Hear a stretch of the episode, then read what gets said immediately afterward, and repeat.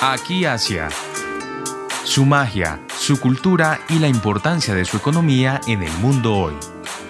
Voces y sonidos del continente más extenso y poblado de la Tierra en Aquí Asia.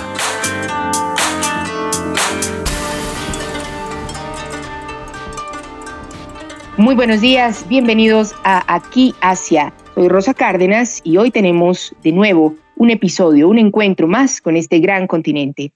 En la edición de este sábado vamos a hablar acerca de Hong Kong. ¿Por qué decidirse por esta región, por esta zona, para empezar negocios con esta gran región del mundo? ¿Por qué resultaría una buena opción para los empresarios de Colombia llegar allí primero? ¿Por qué sería este el primer paso en Asia? Para explicarnos las razones, estamos con David Barriga. Él es el fundador y director actual de la empresa Asia B Consulting.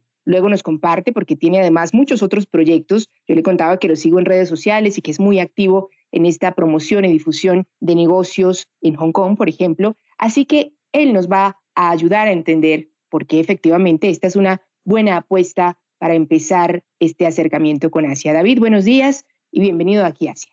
Gracias, Rosa. Muy buenos días y muy contento de estar aquí. Eh, David, nos contaba que incluso hay muchas empresas colombianas, en una conversación que tuve previa con él, que llegan a Hong Kong un poco explorando este camino para constituirse en, la región asiática, en el continente asiático. ¿Por qué es una buena opción esta? Rosa, eh, gracias por esa pregunta. Te cuento que primero hay cierto todavía nivel de desconocimiento de lo que es Hong Kong y lo que significa Hong Kong para el continente asiático o para China en particular. Quisiera hacer la precisión de que Hong Kong pertenece a China, ¿vale? Sin embargo, tiene unas condiciones y características muy especiales en eh, temas tributarios, financieros, incluso de inmigración, económicos, por supuesto, que la hacen algo diferente al resto del continente. Y es allí donde creo que debemos profundizar dónde están esas ventajas y esos beneficios de por qué Hong Kong.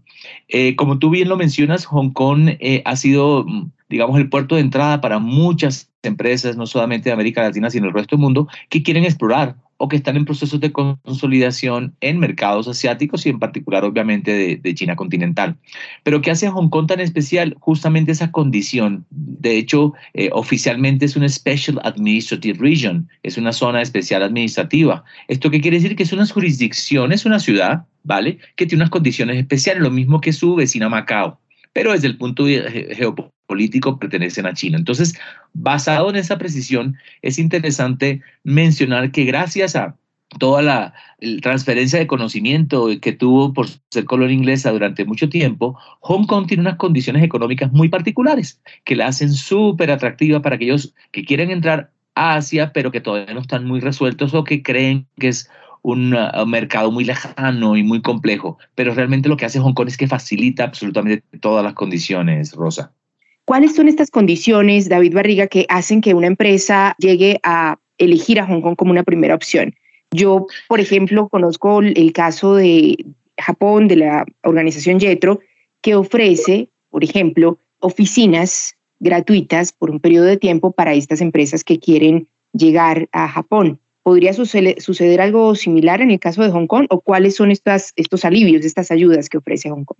Esa es una, Rosa, pero sin lugar a dudas, una de las principales condiciones de por qué es tan atractiva Hong Kong es, uno, su ubicación.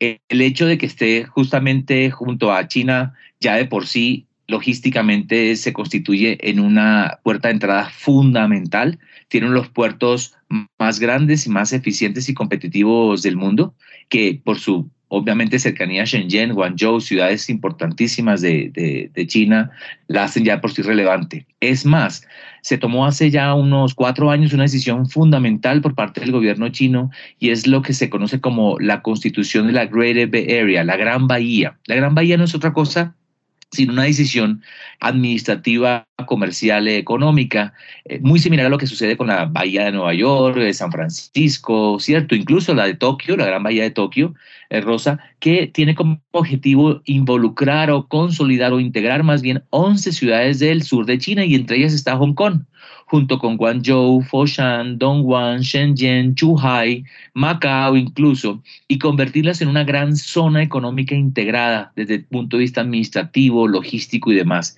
Como entenderás, esto ya de por sí representa un mercado casi de 70 millones de personas que hace muy atractivo eh, a Hong Kong porque Hong Kong, dentro de esas 11 ciudades, es la que lidera el perfil económico, pero sobre todo financiero. El tema financiero, como todos sabemos, es fundamental en los negocios. Digamos que esa es una ventaja. Otra es que la legislación hongkonesa es totalmente pro business. ¿Esto qué quiere decir? Ha sido diseñada y estructurada para facilitar los negocios, para atraer la inversión. Y Hong Kong se ha convertido, Rosa, en la puerta principal de entrada de recursos de empresas que quieren hacer negocios en China o con China. Es decir, la inversión llega a Hong Kong y de ahí pasa a China. Y evidentemente otro aspecto fundamental es el tema de los impuestos. Su eh, infraestructura de impuestos es tan básica y tan atractiva que para efectos prácticos Hong Kong simplemente tiene un, un impuesto sobre la ganancia para cualquier empresa que se instituya allí y es del 16.5%. Es más, puede el 8.25% si el nivel de ganancias o de ingresos es inferior a un límite. O sea, como te das cuenta, realmente es una economía diseñada para atraer los negocios y para promoverlos. Y es que Hong Kong, eh, Rosa, es un centro, gran centro de servicios. En Hong Kong no se produce ni una lechuga, pero sí es un gran centro de comercialización, de transacciones, de centros de distribución, de centros logísticos. No en vano, tiene además del puerto, un aeropuerto de los más también grandes y, avanzados del mundo, porque ese es el, potencial que tiene esta ciudad, que tiene además muy claro que tiene que consolidarse en ese sentido, ¿no? que no puede competir con otras ciudades eh, de China en otros temas, Rosa. Así que esas son algunas de las ventajas que tiene Hong Kong. David, ¿hay algunas empresas colombianas o latinoamericanas que usted conozca o que usted haya asesorado que ya estén allí haciendo operaciones en Hong Kong. No sé si nos puede dar algunas referencias o ejemplos de qué, en qué sector se están presentando este tipo de inversiones o presencia latinoamericana en Hong Kong. Claro que sí, Rosa, y, son muchísimas. Mira, contrario a lo que podíamos pensar de que resulta una, un sitio muy lejano, ¿cierto? Muy, muy, muy complejo por el tema cultural y de idioma y demás, lo cierto, Rosa, es que para tu referencia en nuestro portafolio tenemos más de 200 empresas que en este momento están eh, incorporadas o creadas con oficinas en Hong Kong. Oficinas físicas o no, ¿ah? que esa es una ventaja además que tiene la plataforma de Hong Kong. Te permite establecer operaciones sin que estés físicamente. ¿de acuerdo? Pero te puedo decir, Rosa, que tenemos no solamente empresas de Colombia, sino también de Chile, de Perú, de Centroamérica, de Argentina, de México, por supuesto, que por su modelo de negocio necesita estar allí.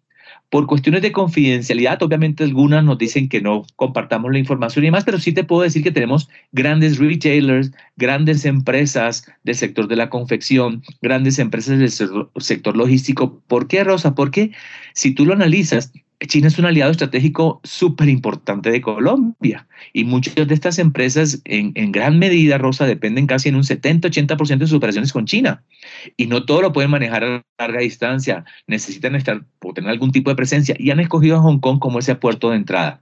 Te puedo comentar el caso de uno que tenemos autorización para poder mencionarlo, que todos lo conocemos, que es Estudio F. Estudio F es una grandísima empresa del sector de confección que por su modelo de negocio de utilización de insumos, de diseños y demás, utiliza a, Hong Kong como plataforma, pero también al sur de China. Entonces, lo que te quiero decir es que en ese orden de ideas es, importante tener en cuenta que esto no es, es, es esta es una gran empresa, pero te puedo también comentar el caso de empresas mucho más pequeñas, incluso categorizadas como en Colombia microempresas, que por su modelo de negocio de comercialización o de servicios toman la decisión de establecer un tipo de operación. ¿Qué operaciones? Fundamentalmente son transaccionales, es decir, de intermediación, de comercialización, de importar, de vender, de distribuir, de representar, ¿de acuerdo? Porque, como te digo, todo el esquema y la estructura y el ecosistema de Hong Kong está diseñado para eso. Tú me preguntabas antes de que otros beneficios como ofrecen en Japón, perdón, de beneficios económicos. Precisamente si tú te incorporas en Hong Kong, eh, tienes acceso, como empresa hongkonesa que serías, a recursos financieros, apoyos a espacios y demás para que su operación sea mucho más competitiva.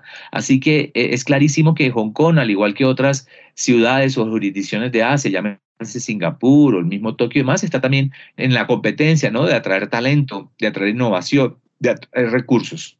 Me parece también importante la mención que hace David Barriga acerca de cómo no se trata solo de grandes empresas, sino que está el caso de pequeñas empresas que ya tienen allí operaciones y que están haciendo negocios. En alguna oportunidad cuando tuve eh, la ocasión de visitar Hong Kong, vi que se trata de un lugar bastante amigable para los extranjeros, es decir, se puede hablar inglés con tranquilidad, eh, digamos que hay una escena que se ve muy internacional, en la calle ves eh, muchísimos extranjeros. ¿Qué opina David Barriga de esta escena internacional? ¿Qué tan amigable efectivamente es para los extranjeros estar allí haciendo negocios? Sin duda, Rosa, creo que esta es una ah, de las condiciones más interesantes para los extranjeros, porque evidentemente hay un cierto temor, ¿cierto? Cuando se ingresa a un mercado como el de China o a unas ciudades de China por el tema del idioma y las culturas, pero Hong Kong, por esa transición que tuvo por, por ser eh, parte o colonia eh, británica, tiene, tiene esa facilidad de que se convierte en un gran crisol intercultural que permite que la cultura occidental y de alguna manera la china se fusione. Y esto facilita muchísimo las cosas para aquellas empresas o personas que están haciendo negocios, ya que, por no decir todos, pero un altísimo por, eh, número de, de, profesionales en Hong Kong, todos hablan inglés. De hecho, el inglés es uno de sus idiomas oficiales, lo mismo que el cantonés y por supuesto ahora, ahora el mandarín y eso facilita, pero si a eso le sumas que hay unos comportamientos culturales bastante occidentalizados, pues evidentemente eh, coincide con tu apreciación de que lo hace mucho más cómodo y mucho más conveniente y mucho más apropiado para aquellas personas que sienten un temor inicial por llegar directamente a China continental. Entonces es como ese casi paso obligado para ir poco a poco adaptándose a lo que es la, la, la cultura china. David hace unos minutos nos mencionó el nombre de algunas ciudades en China y me parece que pronuncia bastante bien. Yo quisiera eh, simplemente hacer algún comentario sobre el cantonés. Sabemos que seguramente tiene diferencia con el mandarín. No sé si David llegue a, a poder compartirnos algo acerca de estas diferencias y en realidad a pesar de que estos idiomas se utilizan en Hong Kong, el inglés, el cantonés y el mandarín, ¿cuál sería como una, una diferencia clara que podríamos entender a pesar de nuestra mirada occidental entre el cantonés y el mandarín? Muy buena pregunta. Pues como, como bien sabes, Rosa, y tú eh, creo que sabes, conoces bastante sobre, sobre culturas asiáticas, en China en particular hay un idioma oficial que es el mandarín, pero hay más de 250 dialectos, entre ellos el cantonés. Y el cantonés se habla fundamentalmente en el sur de China, donde obviamente eh, se encuentra ubicado Hong Kong. Fíjate que el cantonés y el mandarín tienen cosas muy similares, pero también algo, cosas muy diferentes. Eh, la, la escritura del cantonés es la escritura de los caracteres de forma tradicional. Es decir, yo o cualquier persona que sepa chino puede leer un carácter en cantonés y significan lo mismo que en el mandarín, pero la pronunciación es totalmente diferente. Y, eso es bien interesante porque si tú pones a hablar una persona de Shanghai o de Beijing con un eh, hongkonés, no se van a poder entender en absoluto. Te voy a dar un ejemplo muy sencillo. Hong Kong, ¿de acuerdo? Es uh, en cantonés, Xiangang es en, en, mandarín. Si te das cuenta, la diferencia es enorme de Hong Kong a Xiangang. El significado de sus caracteres es lo mismo, significa bahía fragante. Es decir, el carácter significa lo mismo, pero la pronunciación es totalmente diferente. De allí que hoy por hoy eh, parte, digamos, de esa estrategia también de integrar más Hong Kong al continente, tiene entre sus legislaciones de que los hongkoneses hoy aprendan mandarín. Entonces, hoy un, un, un, un, un hongkonés con cierto nivel de educación, eh, Rosa, está en capacidad de hablar inglés, cantonés y mandarín, prácticamente como si fueran tres idiomas diferentes. Y esto, sin lugar a dudas, también es una ventaja enorme al momento de hacer negocio, Rosa, o interactuar con, con personas de, de esa parte del mundo. De hecho, esa era mi siguiente pregunta. Si un colombiano emprendedor, empresario, quiere llegar a China, ya sabemos que Hong Kong tiene esta escena amigable de poder hablar, hablar inglés, pero la apuesta sería quizás estudiar un poquito mandarín más que cantonés, supongo. Sí, sin lugar a dudas, eh, el cantonés es hablado solamente en el sur de China, ¿de acuerdo? Y obviamente por una diáspora enorme de cantoneses que viajaron por el mundo hace muchas décadas atrás y que creo que eso es importante también una, una, una, observación interesante. La mayor cantidad de chinos que llegaron a nuestros países, sobre todo en América Latina, son de origen cantonés, Rosa. Los cantoneses se caracterizaron por ser aquellos emprendedores o que tomaban riesgos para viajar a otros países y demás. Los restaurantes que nosotros conocemos en nuestros barrios o en nuestras ciudades son en gran medida de origen cantonés. ¿Vale? Entonces, es, eso es interesante tenerlo, tenerlo muy en cuenta por un lado. Pero, pero digamos que regresando a tu pregunta y tu inquietud, yo me atrevería a decir que si toman la decisión, lo ideal es que sea el mandarín. ¿Por qué? Porque es el idioma que habla la mayor cantidad de la población de China, ¿de acuerdo? Eh, incluso es menos difícil que el cantonés, ¿de acuerdo? Mientras que el mandarín tiene cuatro tonos, el cantonés puede tener siete, ocho tonos, que lo hace todavía mucho más complejo para nosotros, ¿de acuerdo? Esto no quiere decir que no lo recomiende aprender, claro que lo recomiendo, pero de todas maneras, si queremos ser pragmáticos en una decisión, sugeriría que se aprendiera más el, el mandarín. David, si yo soy empresaria y quiero empezar a explorar esta opción de llegar a Japón, ¿cuál es el primer paso? ¿Qué tengo que hacer? Lo más importante, Rosa, es tener en cuenta qué tipo de negocio o qué tipo de operación se quiere hacer con esta parte, con China o con Hong Kong. Me refiero, no es lo mismo si vamos a importar, que si vamos a exportar, que si vamos a comercializar, si queremos invertir. Hoy por hoy me atrevo a decir que el tema de importación está bastante avanzado y muchas empresas lo están haciendo y digamos que en ese sentido hay una larga experiencia de recorrido, pero donde creo que debemos fortalecer mucho más y donde se han surgido nuevas opciones y oportunidades reales es en el tema de exportación, Rosa. Hoy por hoy, el tema del comercio electrónico, por ejemplo, está permitiendo llegar a un mercado como el de Hong Kong, como el de China, en unas condiciones tan favorables y tan benéficas que nunca antes se había visto esto. ¿Por qué? Porque todos estamos ya muy motivados a la digitalización, ¿cierto? De utilizar este tipo de canales para hacer negocios, pero ningún país del mundo está tan avanzado en esto como lo es China, que tiene una legislación especial y demás. Entonces, digamos que sí, una de las primeras cosas que hay que hacer es como entender un poquito cómo funciona este, este negocio en China. Hoy China es el país del mundo que más productos extranjeros compra por plataformas de comercio electrónico, que se llaman comercio electrónico transfronterizo. Entonces, si nosotros nos diéramos a la tarea de explorar un poquito más sobre esto, nos vamos a dar cuenta de una oportunidad enorme de posibilidades para una pequeña y mediana empresa rosa que antes veía casi imposible llegar a Asia o llegar a China, por la distancia, por los costos, porque tenía que tener un importador, un distribuidor que no contenía cultura, pues imagínate que hoy con el tema del comercio electrónico transfronterizo y con la legislación que especialmente ha diseñado este gobierno, y eso también compete también para, para Hong Kong, permite que cualquier empresa que tenga un producto con unos ciertos niveles y unas condiciones mínimas eh, como tal, pueda exportar o vender su producto de forma directa. Esto, como te digo, es una ventaja enorme y me atrevo a decir que lo primero que hay que hacer entonces es documentarse bien, averiguar, investigar. Y para eso hoy por hoy hay muchas empresas y compañías, incluso como la nuestra, que dan este tipo de apoyo, Rosa. David, he visto también muchísima promoción de una institución que se llama Invest in Hong Kong. Esta también sería una puerta de entrada, supongo. Es, una de las primeras. Invest Hong Kong, como muchas APIs o agencias de promoción de inversión a nivel eh, mundial, lo que hacen es atraer a inversionistas o empresas extranjeras para, para una jurisdicción específica, en este caso para Hong Kong. Pero ¿por qué Invest Hong Kong es tan exitosa? Porque, como te mencionaba antes, Hong Kong se ha convertido en la puerta de entrada de la inversión extranjera a China. Es mucho más fácil establecer una empresa en Hong Kong y a partir de, de esa empresa llevar la inversión a China que hacerlo directamente en China. Invest Hong Kong lo que hace Rosa es justamente apoyar a esa empresa o a esa persona potencial inversionista con información, con asesoría, con apoyo, lo hace de forma gratis y lo más interesante, Rosa, es que tiene una oficina exclusivamente dedicada a empresas de aquí de la región de América Latina. Cuenta con una representación que está ubicada en este momento en Santiago de Chile, pero que cubre a países como Colombia y en los cuales están dispuestos a apoyar de forma inmediata a cualquier persona o empresa que quiera entender o conocer un poquito más sobre el ecosistema de Hong Kong y como cuáles son las condiciones para poder establecerse allí y utilizarla como puerta de entrada para China.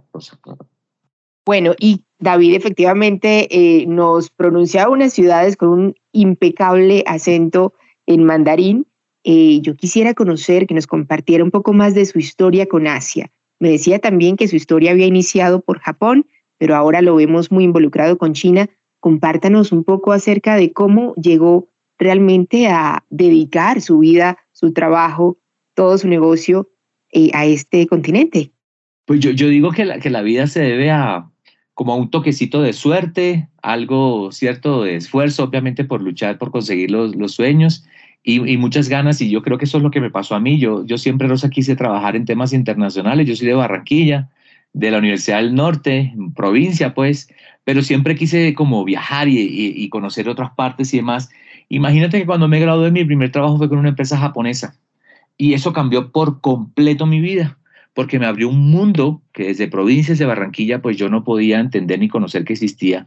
Y me abrió una perspectiva totalmente diferente de hacer las cosas, del concepto de la disciplina, en fin, y eso sirvió de base para que después de un años trabajar con esta empresa que se llama Marubeni Corporation, multinacional japonesa, me di a la tarea de explorar mucho más Asia, un continente que, te soy sincero, nunca se me hubiera ocurrido. Y hoy por hoy es parte esencial de mi vida. Parte de ese trabajo me llevó luego a la Cámara de Comercio de Bogotá, donde me integré nuevamente en temas internacionales y en temas de Asia. Y tomé una decisión de esas que son como de vida, ¿no? Y dije, yo quiero vivir en Asia, quiero trabajar en Asia, quiero estudiar en Asia. Y fue así como tuve la, posibilidad de acceder a una beca del gobierno chino que me llevó a vivir en Nanjing y estuve viviendo tres años en Nanjing aprendiendo mandarín, pero sobre todo empapándome de la cultura china, entendiendo sus complejidades, pero me atrapo de tal forma que hoy por hoy es mi, mi forma de vida vivo de esto para esto, pero sobre todo de la necesidad de mostrar las oportunidades que tiene Asia como continente para nuestro país y para la región. Eh, porque ahí todavía, a pesar del tiempo y que se han hecho muchos esfuerzos, todavía hay un altísimo nivel de eh, desconocimiento y de incluso preconcepciones, algunas negativas sobre esta parte del mundo que hoy por hoy no podemos desconocer y que representa algo importante. Entonces, hoy mi vida gira alrededor de Asia, Rosa y es un continente que amo profundamente. La pandemia me ha hecho que no viaje con la frecuencia que lo quería, pero es, es una parte fundamental de lo que soy hoy, Rosa. Bueno, pues ha sido un gusto estar en la mañana de hoy con David Barriga de Asia B Consulting. Siempre ponemos punto final con música. David me había recomendado un tema musical. No sé si nos lo puede presentar para cerrar el programa, David. Claro que sí. Este es de un cantante muy joven, hongkonés, pero que se ha convertido en ídolo eh, local de lo que se conoce, Rosa, como el canto pop. No sé si, me imagino que ya habrán hablado del K-pop, del Korean pop, right? Este es el canto pop Canto pop no es otra cosa que pop en cantonés y esta canción que se llama Masterclass me gusta muchísimo, primero que todo porque fue además un hit en Hong Kong y ganó muchísimos premios, sino que tiene una mezcla de reggaetón y de blues que la hace muy especial y, creo que era muy propicia para este espacio rosa, así que la pongo a consideración del público. Es un cantante que se llama Kyun Pop. Pues cerramos entonces con Canto Pop. Es la primera vez que ponemos Canto Pop, Canto Pop en Aquí Asia. Yo creo que nos va a gustar. Así que bueno, mil gracias de nuevo, David Barriga, y los esperamos de nuevo a todos ustedes el próximo sábado a las 9 de la mañana en Aquí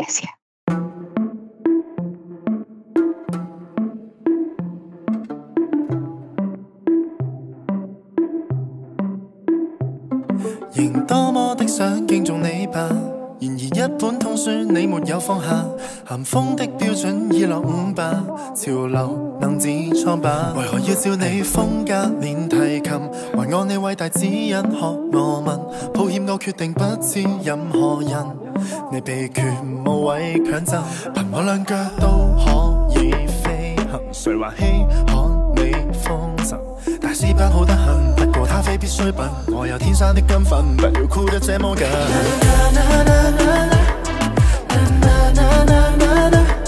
年轻怎么